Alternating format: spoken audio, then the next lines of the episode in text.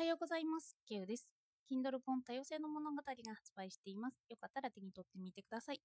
今日なんですが、頭の回転が速い人の話し方を読み終えました。昨日もやったやつですね。今回は、頭が強いこととはどんなことかを読み解いていこうと思います。昨日取り扱ったのは、頭が良い話し方です。まとめると、頭の回転が速い。頭の運転がうまい。話し方がうまい。この3つで成り立っていると岡田敏夫さんは言っていました。それが昨日のなのでリンクを貼っておきますね。それに加えて頭が強いことの必要性を説いています。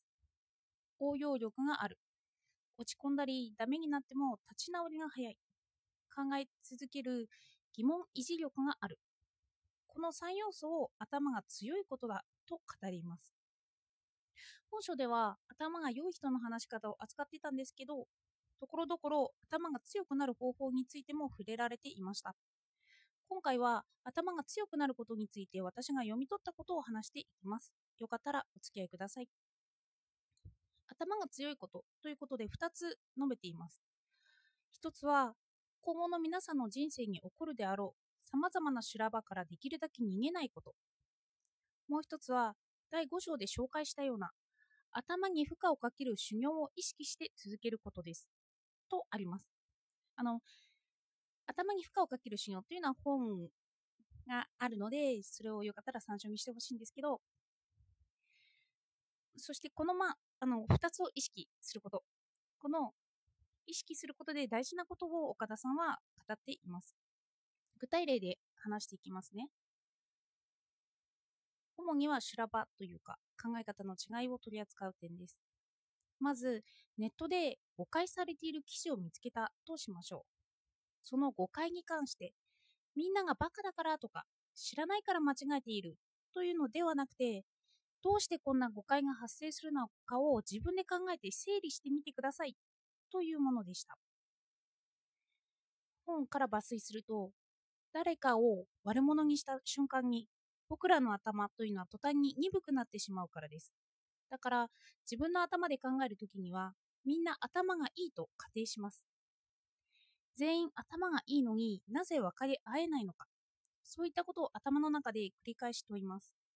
そしてなぜ誤解が生じるのかの理由と、誤解した人に罪や責任はないというところまで考察するというものです。適当な防衛力をつけるには心が折れない程度に殴られることが絶対必要です。と言って心を強くするに必要なことを語っています。心というか頭もですね。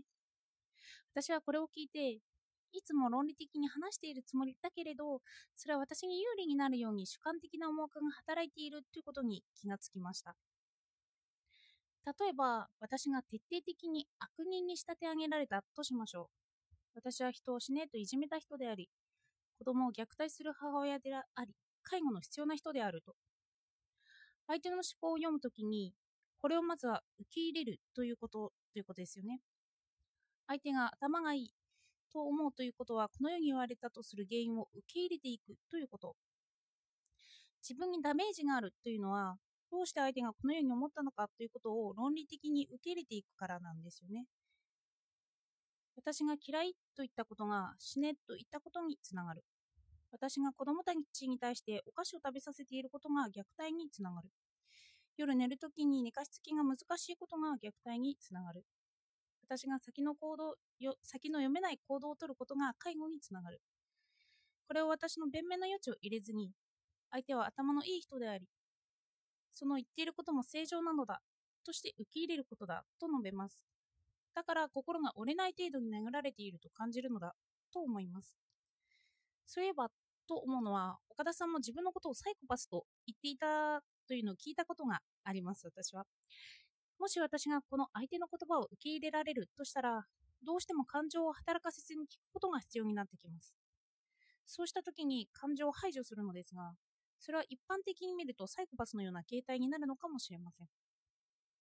さらに受け入れるという先にある確実に最適化をを生み出す話し方のルールも紹介していたのでちょっと紹介してみます確実に最適解を生み出す話し方で必要なルールを6つ述べていました1勝たない2、勝つのではなく答えを作る。3、相手を負けさせない。4、相手を笑わせる。5、相手を悩ませない。6、すっとさせる。これが相手への共感を基本としたユニバーサルトーク。普遍的なみんなに通じる会話だというんですよね。これが頭のいい話し方になると。私は文章を毎日書きながら頭が良くなることを望んでいます。そして頭が強くなることも望んでいます。そしてそれを手に入れるためにはある種感情をその場では消し去ることが必要なのだと感じました。なぜならその話している人が嫌いだと私は勝とうとしてしまうし相手を負けさせようとしてしまうし相手を悩ませてしまうしすっとさせられないからです。この頭のいい話し方ではどんな人に対しても気持ちよくなってもらおうとする話し方です。もし優劣をつけたとしたら、その優劣をつけたことを俯瞰的に見たときに頭が悪い行動だと私は読み取ってしまうと思います。私に感情はあるんですけど、その感情を排除しながらどこまでも客観的に考察していくことが頭の良さと頭の強さにつながっていくということです。私は意識していないところで自分を肯定しようとしています。自分をよく思えないのだけど、客観的に考察することで自分を肯定して受け入れられるようにしているんだと思います。それと同じように、それは他人に対しても当てはまっていて、他人の思考を徹底的に肯定して受け入れて考えるのだということをこの場で説いているのだと感じました。私と同じく相手の意見も肯定するのだとそういうのは、私というのは他人に影響を受けているからなんですよね。なので、私を肯定するためには、その周りも肯定しなければいけないということになります。私はこの本を読んでいて辛くなりました。頭が良くなるというのは自分の中にある感情と戦わなければいけないからです。私が頼りにしていた基盤すら疑います。その基盤が相手を受け入れられないことにつながっている可能性があるからです。そうして受け入れていった先に視野が広がっていきます。頭で受け入れることが分かっていたとしても、体が逃げ出すかもしれません。体が拒絶して、その考え方を受け入れたくないと思うのかもしれません。でも、それを乗り越えていった先に自分の希望している頭がいいとか、頭が強いというのがある。自分の憧れを目指すために努力するのなら、それは乗り越えなきゃいけない壁になってきます。この憧れも感情なんですよね。